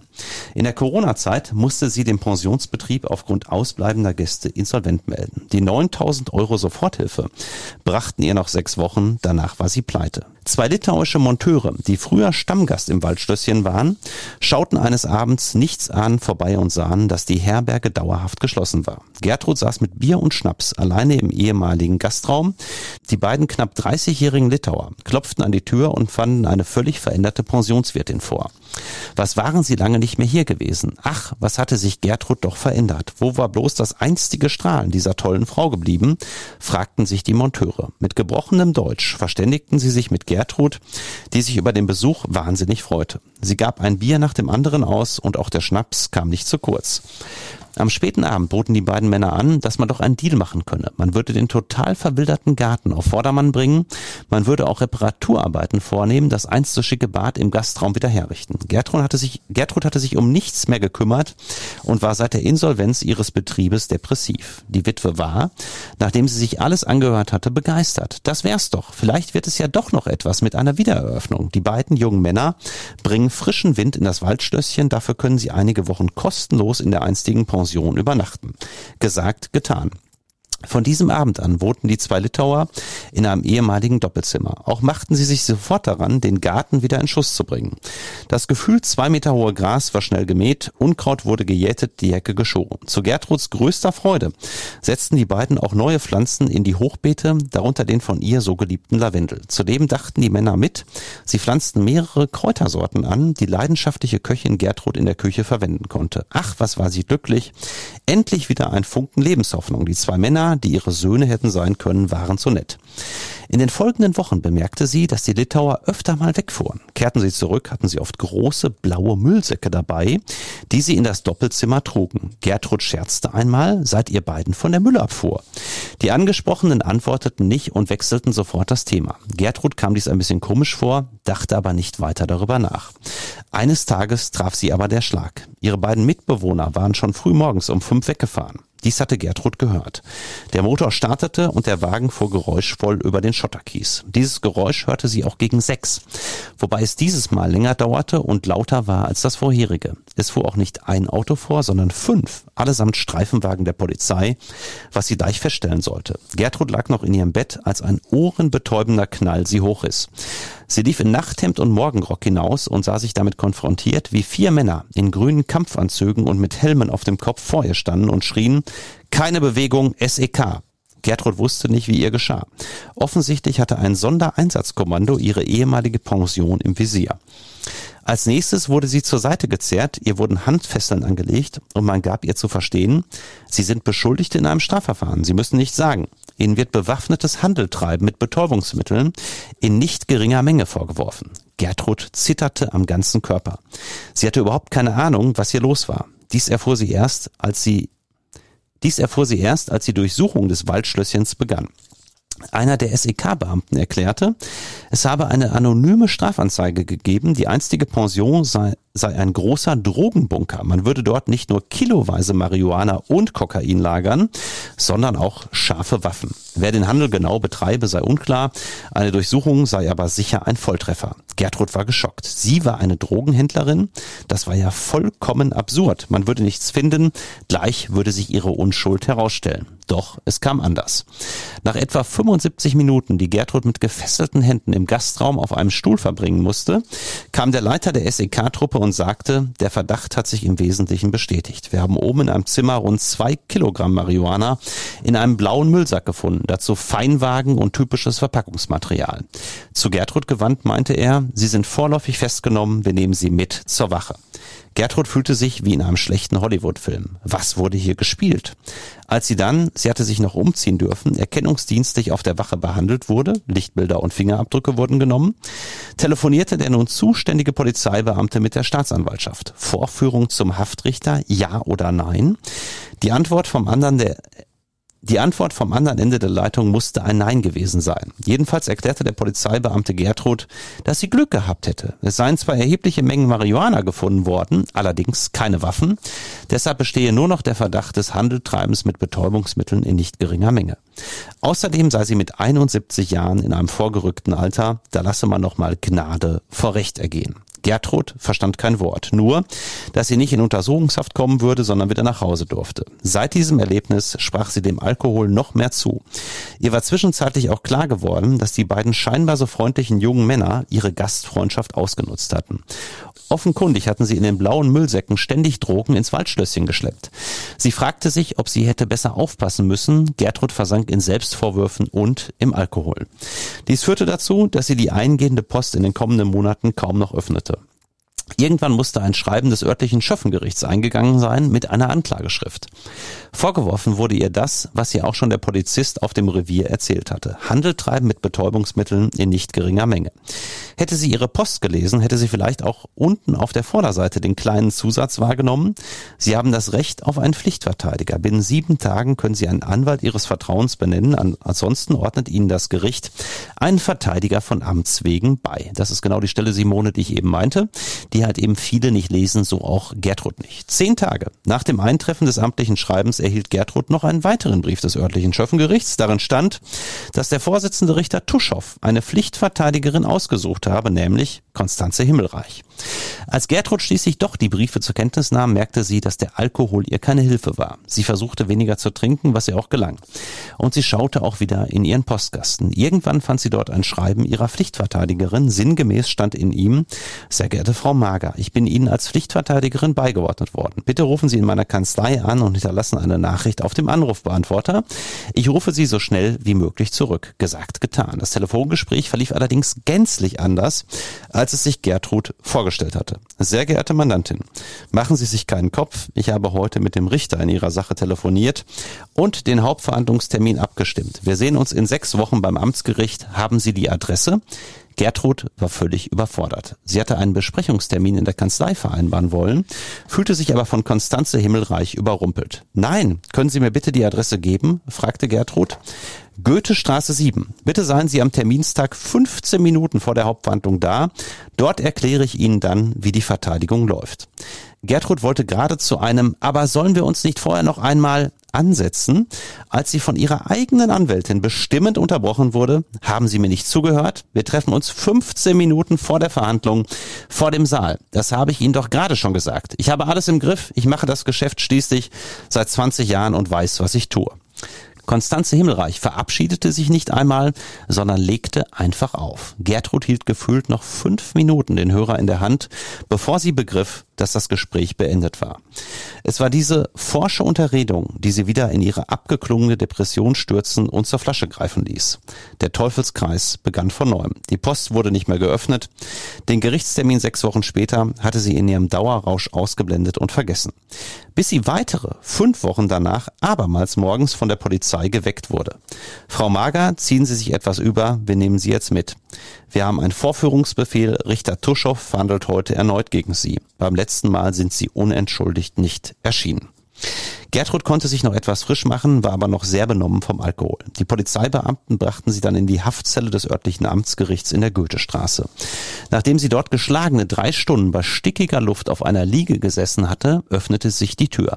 Konstanze Himmelreich trat ein, wobei ihr Hauptaugenmerk auf ihrer frisch erworbenen Hermes-Tasche lag. Besorgt sagte sie zu einem anwesenden Justizwachtmeister, das exklusive Täschchen würde ich gerne in Ihre Hände geben, das nehme ich nicht mit in dieses Drecksloch von Zelle.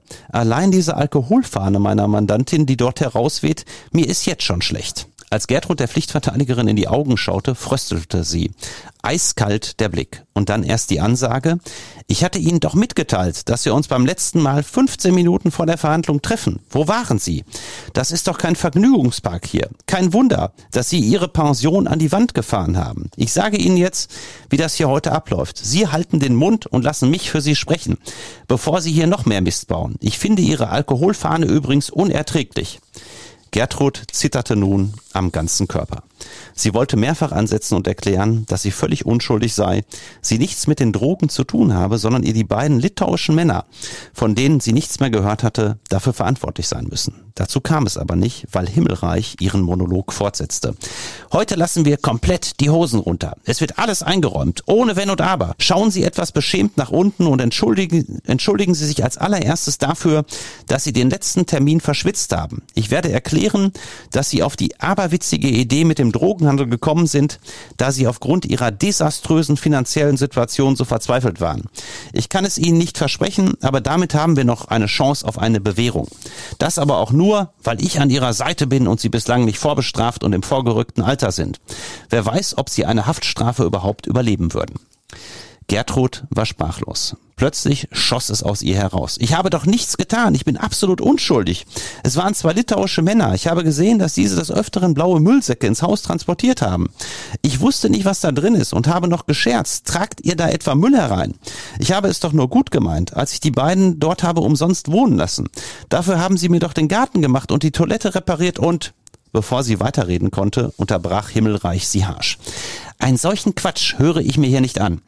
Sie reiten sich mit einer solch abenteuerlichen Geschichte mit unbekannten Litauern immer tiefer rein. So bekommen sie noch eine weitere Anklage wegen Steuerhinterziehung. Nach ihrem Märchen haben sie die beiden Unbekannten umsonst übernachten lassen gegen Vornahme von Reparaturarbeiten. Tauschgeschäfte sind steuerpflichtig. Hier möchte jeder unschuldig sein. Ich sage Ihnen, was Sie sind. Sie sind schuldig, aber sowas von schuldig. Deshalb machen Sie heute auch ein Geständnis. Ich diskutiere auch nicht weiter mit Ihnen. Verstanden? Gertrud sank in der Zelle auf der kargen Liege zusammen. Alles weitere, was dann passierte, ist in ihrer Erinnerung vernebelt. Irgendwann wurde sie vom Wachtmeister in den Gerichtssaal geführt. Richter Tuschow thronte auf seiner Richterbank und sah Gertrud verächtlich an. Nachdem die Anklage verlesen worden war, wandte er sich an die alte Dame. Wenn Sie hier auch nur die allerkleinste Chance auf eine Bewährung haben wollen, empfehle ich Ihnen jetzt und hier komplett die Hosen runterzulassen. Obwohl der Vorwurf an sich zwingend eine Gefängnisstrafe nach sich zieht, könnte ich bei Ihnen ausnahmsweise ein Auge zudrücken. Da Sie bisher einen rechtschaffenen Lebenswandel hatten und der Drogenhandel wohl erst aufkam, als Ihre Pension wirtschaftlich an die Wand gefahren war. Zudem sind Sie in einem vorgerückten Alter. Wissen Sie, was Ihnen blühen würde zwischen all den jungen Junkie-Häftlingen im Frauenknast? Dann wandte sich Richter Tuschow an Konstanze. Und Frau Verteidigerin, konnten Sie das Ganze mit Ihrer Mandantin besprechen? Die Pflichtverteidigerin erwiderte daraufhin, sehr wohl, Herr Vorsitzender. Ich habe ausführlich mit meiner Mandantin die Vorwürfe erörtert. Wir räumen alles ein. Die Angeklagte bedauert heute zutiefst, dass sie aufgrund der Insolvenz auf die völlig falsche Idee gekommen ist, in den Handel mit Marihuana einzusteigen. Sie sah keinen Ausweg mehr, weil die Pension keine Einnahmen mehr abwarf. Meine Mandantin bittet um eine milde Strafe durch das hohe Gericht. Die als Zeugen geladenen Polizeibeamten wurden nicht mehr gehört die Beweisaufnahme geschlossen. Die Staatsanwaltschaft plädierte und danach sagte Konstanze Himmelreich noch einige warme Worte. Nach gut 30 Minuten endete die Hauptverhandlung mit dem Urteilsspruch. Zwei Jahre Freiheitsstrafe, drei Jahre Bewährungszeit. Was hieß? Gertrud musste sich drei Jahre straffrei führen, um nicht zwei Jahre hinter Gittern zu müssen. Auch sollte sie die gesamte Bewährungszeit über monatlich 50 Euro an die Drogenberatung zahlen, damit mein Urteil nicht nur auf dem Papier steht, sondern sie auch etwas spüren wie es Richter Tuschow nannte. Der Vorsitzende gab ihr noch einen weiteren Satz mit auf den Weg. Seien Sie froh, dass Sie so gut beraten worden sind und sofort gestanden haben. Jede andere Strategie hätte zwingend für Sie eine Gefängnisstrafe bedeutet. Natürlich erklärte Himmelreich im Namen Gertruds Rechtsmittelverzicht. Auch die Staatsanwältin verzichtete auf Rechtsmittel, weshalb das Urteil noch im Gerichtssaal rechtskräftig wurde. Zuvor hatte die Pflichtverteidigerin zudem der Vernichtung aller Beweismittel zugestimmt, insbesondere der Mülltüten mit den zwei Kilogramm Marihuana. Ja, und dann, Simone, kommt unser Fazit zu diesem Fall. Ans Messer geliefert vom eigenen Verteidiger. Hat es Ihnen geschmeckt? Ich hoffe doch, es war alles zu Ihrer größten Zufriedenheit. Solche Fragen fallen üblicherweise in Restaurants von Kellnern, die ihre Gäste umschmeicheln möchten. In deutschen Gerichtssälen ist eine solche Kellnerfrage kaum angebracht. Und doch steht genau sie, nicht wenigen Pflichtverteidigern zum Abschluss eines Prozesses regelrecht auf die Stirn geschrieben, wenn sie in Richtung Richterbank blicken nach dem Motto, war es recht so? Hat es dem Gericht geschmeckt? Was sich anhört wie ein Märchen, ist bedauerlicher Alltag in deutschen Gerichtssälen. Nicht selten werden Lieblingsanwälte des Gerichts als Pflichtverteidiger ausgesucht, die vom Strafrecht keine wirkliche Ahnung haben. Und wenn doch, agieren sie eher in der Rolle eines zweiten Staatsanwalts denn als Verteidiger. Häufig sind diese sogenannten Kellneranwälte schlecht vorbereitet und haben nur die Anklageschrift, nicht aber die Akten gelesen. Das Traurige, viele Beschuldigte können gar nicht beurteilen, ob ein Anwalt Ahnung hat oder nicht, weil ihnen selbst entsprechende Rechtskenntnisse fehlen. Dass sie zum Spielball einer, wie wir es nennen, Anwaltsnutte geworden sind, merken sie oftmals erst, wenn es schon zu spät ist. So wie Gertrud, bei der wir wegen der bereits eingetretenen Rechtskraft letztlich nichts mehr gegen das Fehlurteil des Königs Tuschow machen konnten. Auch eine Wiederaufnahme unter Hinweis auf fehlende DNA-Spuren an den Müllsäcken schied aus, weil die Beweismittel dank Himmelreichserklärung zwischenzeitlich vernichtet worden waren. Gertrud wurde von ihrer eigenen Verteidigerin verraten und verkauft und von einem Richter verurteilt, dem es ähnlich wie der Anwältin völlig egal war, ob er Recht oder Unrecht spricht. Unsere Quintessenz, die Auswahl des Pflichtverteidigers muss den Gerichten in dieser Form durch eine Gesetzesänderung untersagt werden. Und den Vorschlag, wie das geht, habe ich ja eben schon mhm. erklärt. Mhm. Dieser Fall berührt mich deshalb besonders, weil die ältere Dame hier in der Kanzlei saß. Ich habe Hans Reinhardt damals noch dazugenommen und wir letztendlich nichts machen konnten. Du konntest nur sagen, na, unsere Auffassung, als wir dann auch die Akten gelesen hatten, ähm, die wir dann angefordert haben, ähm, sind sie verkauft worden und tja, dann musst du die Mandantin wieder nach Hause schicken. Sie hat ein Urteil bekommen, das grottenfalsch ist. Ich glaube, es gibt nicht den geringsten Zweifel daran, wenn man das objektiv betrachtet, dass die alte Dame überhaupt nichts mit Drogenhandel zu tun hat. Es mutmaßlich, da spricht eigentlich alles für, die jungen Männer waren, die da ihre Gastfreundschaft ausgenutzt haben und sie hatte überhaupt keine Kenntnis davon. Ähm, tja, das ist schon hart und das ist halt eben nur ein Fall, der hier mal bei uns mhm. in der mhm. Kanzlei aufgeploppt ist. Einer von ganz, ganz vielen. In den meisten Fällen fällt es wahrscheinlich gar nicht auf weil sich dann auch die Betroffenen in ihr Schicksal fügen oder auch gar nicht verstehen, dass sie äh, da im Prinzip verkauft worden sind, auch wenn sie natürlich wissen, dass sie unschuldig sind. Ähm, das ist natürlich schon hart und deshalb finde ich das so wichtig, darüber zu sprechen. Und diese Geschichten, wie diese tragische von Gertrud Mager, werden dir dann als Strafverteidiger zugetragen. Wie sie zu dir kommen, hast du ja gesagt. Welche Schlüsse du daraus für unser Rechtssystem ziehst, hast du auch erzählt. Also klare Regeln, Liste mit allen möglichen Pflichtverteidigern in Rücksprache mit der Anwaltskammer. Das wäre jetzt also eine Maßnahme auf rechtlicher Basis. Oft haben es die Beschuldigten aber auch selbst in der Hand, beziehungsweise sie helfen manchmal auch unfreiwillig mit bei ihrem Fehlurteil. Stichwort Falschaussagen aufgrund von Verzweiflungs- und Notlügen. Auch das sprichst du in dem Buch an, und zwar am Fall von Walter, 52 Jahre alt, fast die Hälfte seines Lebens verheiratet, Multimillionär dank seiner Firma für Fitnessgeräte. Erzähl uns genauer davon, was Walter ins Verderben gestürzt hat, Burkhard. Ja, es war eine junge Dame, Franziska, die sich bei Walter in der Fitnessfirma beworben hatte mit einem äh, Anschreiben und vor allen Dingen einem Lichtbild. Ähm, eine wohl sehr gut aussehende junge Dame. So jedenfalls fand es Walter und hat natürlich dann alleine aufgrund dieses Lichtbilds auf der Bewerbung Franziska direkt einbestellt. Und ruckzuck war Franziska dann auch tatsächlich als neue Mitarbeiterin ja dieser Fitnesskette, dieser Fitnessgerätekette eingestellt und äh, ging mit Walter im Prinzip auf Reisen. Mhm. Ja, ähm, er war zwar verheiratet, hatte aber schon mal die ein oder andere Affäre und Franziska war da auch, äh, wie er schnell feststellte, überhaupt nicht abgeneigt. Es gab ruckzuck schon in seinem ähm, teuren äh, Lamborghini SUV den ersten Geschlechtsverkehr mit Franziska und ja, danach reiste man dann so ein bisschen zwischen London und Ibiza hin und her. Es gab teure Reisen. Franziska ähm, ja, hatte schon mehrere hunderttausend Euro Euro im Prinzip vereinnahmt an Geschenken bekommen, teure, teure Kleidung, immer die besten Suiten in den Hotels natürlich genommen. Und ja, die beiden ähm, hatten dann auch entsprechende Sexualpraktiken zusammen entwickelt, in denen Walter sich dann ja in eine Art äh, Sklavenrolle begeben hat und äh, Franziska äh, eine Art Domina war. Und davon hat sie dann auch entsprechende Videos gemacht, wie er dann zum Beispiel in einer Luxussuite die Toilette sauber leckte und sich daran wohl sexuell erregte. Naja, auf jeden Fall lief das Ganze, ähm, das ist ja auch sicherlich jedem selbst benommen, auf was man da steht oder nicht, bis zu einer äh, bis zu einem Aufenthalt in Frankfurt am Main, wo es dann morgens äh, beim Frühstück im Prinzip zum Krach kam. Und zwar wollte Franziska, das hatte sie schon in der Nacht gefordert, aber da war Walter noch so betrunken, dass er es gar nicht ernst genommen hatte, wollte Franziska nicht nur einen Millionenbetrag von ihm haben, sondern auch eine Villa auf Ibiza, ebenfalls im Millionenbereich gekauft bekommen und als Eigentümerin eingetragen werden, die man einmal besichtigt hatte während einer dieser Luxusreisen. Und ähm, Walter hatte erst gedacht, also es gibt's doch gar nicht, gestern im Rausch hatte ich es noch für einen Witz gehalten, jetzt wiederholt sie das am Frühstückstisch schon wieder. Und dann kam es zum Streit äh, im Frühstücksraum dieses Luxushotels und während dieses Streits hat Walter dann äh, Franziska geohrfeicht, was mhm. auch das Personal wahrgenommen hat. Und dann sagte Franziska noch sinngemäß, ähm, jetzt wirst du sehen, was du davon hast und war verschwunden.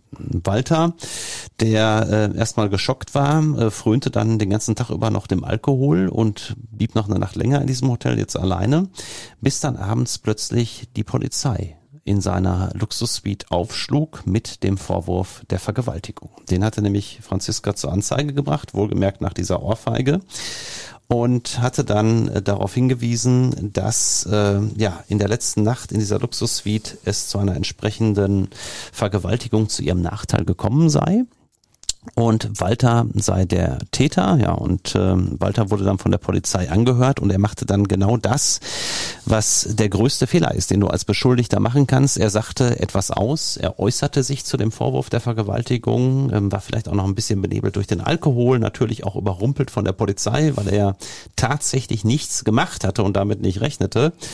Und ähm, tja, ähm, gab dann halt eben an, dass Franziska Mitarbeiterin bei ihm sei, auch mal mit ihm auf Reisen gewesen sei, allerdings nie etwas gelaufen sei. Hm.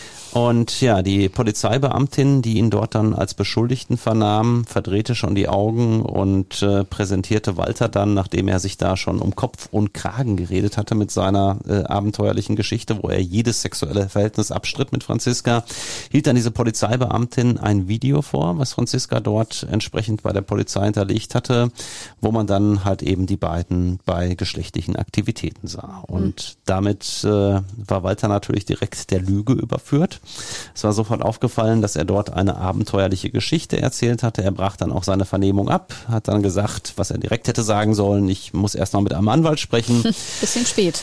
Bisschen spät. Es stand ja nun mal schon so in dem Protokoll und ähm, tatsächlich kam es dann auch zur Anklage wegen Vergewaltigung, weil die Staatsanwaltschaft natürlich direkt sagte, was ich auch sogar nach der Lage noch nachvollziehen ja. kann. Wir glauben der Dame alles und dem Herrn kein Wort. Weil er ja nachweislich gelogen hatte. Er hatte nachweislich gelogen. Mit seiner tollen Idee, alles abzustreiten, hatte er sich wirklich da um Kopf und Kragen geredet. Ja, und dann beauftragte er mich mit seiner Verteidigung damals und ähm, es war dann wirklich, das muss ich sagen, auch etwas Glück, dass wir einen äh, Privatdetektiv einschalten konnten, mhm. der äh, nun wirklich gute Ermittlungen anstellte und der dann etwas forschte in dem, ich nenne es jetzt mal Milieu von Franziska. Mhm.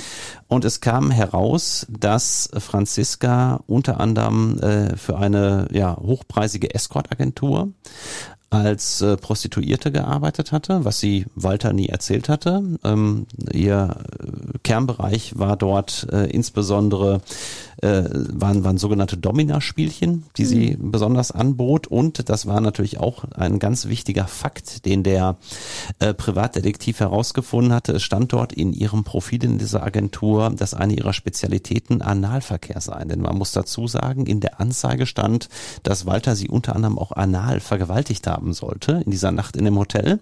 Und das wäre für sie angeblich besonders schlimm gewesen. Weil es das erste Mal war. Weil es das erste Mal war und ähm, es hätte so wehgetan getan und naja, und dann findet man dieses Profil durch den Detektiv, wo eine ihrer Spezialitäten als Escort Girl Analverkehr war, was mhm. natürlich für uns schon ein dickes Fund war, das muss man sagen. Zudem konnten wir dann auch noch ermitteln, dass ähm, eine Arbeitskollegin aus dem Escort-Bereich. Wir hatten glücklicherweise äh, über den Detektiv dann einen guten Draht zu dieser Escort-Agentur und dort ähm, äh, offenbarte sich dann auch eine Arbeitskollegin, die mit Franziska nach dieser angeblichen Vergewaltigung nochmals zusammengearbeitet hatte als Escort-Modell, weil sie brauchte ja wohl weiteres Geld. Walters Quelle war ja jetzt nicht mehr da. Und dort äh, hatte man dann, als man einen Kunden wohl gemeinsam bediente, auch mal ein Gespräch geführt und dort soll Franziska diese Arbeitskollegin Kollegin anvertraut haben. Sie hat zwar keine Namen genannt, dass sie einen, dass sie eine Affäre gehabt hätte und dass die aber jetzt vorbei sei und sie hätte da etwas erfunden im Sinne einer Vergewaltigung, um natürlich Druck aufzubauen und ihre Hoffnung sei gewesen, dass sich ihr Ex-Lover bei ihr melden würde, ihr einige Millionen Euro anbieten würde und sie würde dann im Gegenzug die Anzeige zurücknehmen. So war wohl ihr Tatplan.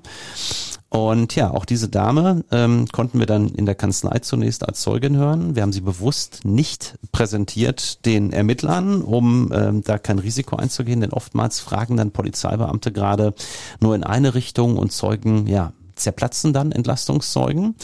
Wir haben es tatsächlich auf die Hauptverhandlung ankommen lassen, haben dort aber direkt natürlich unsere Beweise aus dem Internet präsentiert, die der Detektiv ermittelt hatte, haben die ganzen Profile vorgelegt, die Lichtbilder und ähm, hatten dann auch als präsente Zeugin die Mitarbeiterin mitgebracht und die begegnete dann Franziska natürlich schon auf dem Gerichtsflur und man merkte dann Franziska schon eine gehörige Nervosität an und ja, dann kam es halt eben zu der Aussage von Franziska und da haben wir sie dann natürlich auch schon deutlich in die Enge treiben können und der Richter, das merkte man dann deutlich, war direkt auf Walters Seite, ja, machte allerdings auch ganz klar und das war auch wirklich sehr, sehr deutlich, dass er Walter da mitgab, wenn sie sich selbst hier nicht um Kopf und Kragen zu Beginn geredet hätten, ähm, wäre das Ganze vielleicht anders gelaufen. Ähm, so war es natürlich so, dass man Franziska keinen Ton mehr glaubte, insbesondere ähm, als ihr dann vorgehalten wurde, dass sie ja selbst Analverkehr in der Vergangenheit schon angeboten habe, dass sogar ihr Spezialgebiet sei. Ähm, sie dann erst abstritt auch noch, das sei sie gar nicht, das sei das Profil einer anderen Escort-Dame und ja, dann kam halt eben die von uns präsentierte Escort-Dame. Sie sagte, nein, das ist genau das Profil von Franziska Franziska. Dann wurde Franziska nochmal in den, in den Zeugenstand gebeten. Sie verweigerte dann irgendwann die Aussage ähm, nach Paragraph 55, weil sie sich sonst selbst hätte belasten müssen. Ja, und dann gab es für Walter den Freispruch und ähm, ich muss sagen, ich bin da mit Walter auch nochmal ins Gebet gegangen, genauso wie der Richter. Und deshalb ja auch immer die Message hier für alle Hörer, wenn mal ein Strafverfahren aufkommt, äußert euch nicht, ihr könnt noch so unschuldig sein. Wenn Walter diesen Quatsch bei der Polizei nicht erzählt hätte in dieser Form, dann wäre es vielleicht schon gar zur Anklage gekommen. Mhm. Ja, das ist jetzt natürlich ein bisschen spekulativ, keine Frage, aber ähm, dadurch hat er erst sich überhaupt so richtig verdächtig gemacht. Und die mhm. Worte des Richters, als er dann den Freispruch begründete, die waren, wie gesagt, ganz, ganz deutlich an Walter und zu Recht sehr deutlich. Nach dem Motto, sie tragen hier eine gehörige Mitschuld durch ihre Notlüge, weil sie etwas Peinliches, wie auch möglicherweise da ihre dominanten Spielchen und so weiter nicht einräumen wollten und weil sie auch verheiratet sind, das vor ihrer Ehefrau schon gar nicht äh, äh wollten. Und dann kommt so etwas bei raus und dann gehen sie hier fast ins Gefängnis. Ja, und ähm, deshalb kann man nur sagen, Beschuldigte tragen also teilweise auch selbst dazu bei, dass es im Extremfall zu einem Justizirrtum, zu einem Fehlurteil kommt. Hier ist es gerade noch mal gut gegangen. Mhm. Ich möchte mir aber nicht ausmalen, Simone, was passiert wäre, wenn wir diesen Privatdetektiv mit diesen Ergebnissen nicht gehabt hätten. Mhm. Ich weiß es nicht. Vielleicht wäre Walter zu Unrecht ins Gefängnis gegangen. Gilt also am Ende definitiv der gute alte Spruch, Reden ist Silber, Schweigen ist Gold in jedem Fall? In jedem Fall. Und du kannst noch so unschuldig sein. Ich würde wirklich immer, immer dazu raten, zu schweigen. Du kannst immer noch reden, wenn die Akte da ist, wenn du anwaltlich beraten bist. Nur in diesem ersten Moment, ja, wo du natürlich überrumpelt wirst von der Polizei, ähm, denk einfach daran, wenn dir das mal da draußen passiert, halte deinen Mund. Ich glaube, wir haben bis hierhin schon einen guten Eindruck vom Buch bekommen. In 14 Tagen werde ich da, wie gesagt, auch nochmal mit Hans Reinhardt drüber sprechen. Und genau dieses Buch gibt es ab dem 17. Mai zu kaufen. Erscheinen wird's im Echo Wing Verlag bei Benevento Publishing. Unschuldig verurteilt zwei Strafverteidiger über den Albtraum Justizirrtum. Haltet gerne auch die Augen offen auf unseren Social Media Kanälen. Da gibt's ganz sicher auch immer wieder zusätzliche Infos zum Buch, also auf Instagram und TikTok. Folgt uns da sowieso immer gerne, genauso wie im Podcast Player eures Vertrauens. Bewertet uns da auch, schreibt uns Feedback. Und wenn euch der Podcast gefällt, dann empfehlt uns auch gerne einer Freundin oder einem Freund weiter. Advokaten des Bösen ist, wie gesagt, in 14 Tagen quasi mit einem Teil 2 zu unschuldig verurteilt wieder da. Habe ich noch irgendwas vergessen, Burkhard? Also ich glaube, wir haben schon einen guten Einblick geben mhm. können. Ähm, wir haben halt eben sehr, sehr viel drin in dem Buch. Ähm, und wer sich dafür interessiert, wie man ganz, ganz schnell auch in Deutschland zu Unrecht hinter Gittern kommt, der findet da wirklich spannende Beispiele. Und wir freuen uns, das hatte ich eben schon mal gesagt, immer über Anregungen oder wenn ihr selbst einen Fall habt, wo euch das so ergangen ist, dass ihr sagt, da sind wir zu Unrecht beschuldigt und im Zweifel sogar verurteilt worden, meldet euch gerne bei uns. Ähm, wir machen das gerne dann noch einmal zu einem Thema hier. Alle Infos zum Buch findet ihr übrigens auch in den Show Notes und schreibt uns auch gerne, wie ihr das Buch so findet, wenn ihr es gelesen habt. Ja, und dann verabschiede ich mich an dieser Stelle, Burkhard. Bis bald. Bis bald, Simone.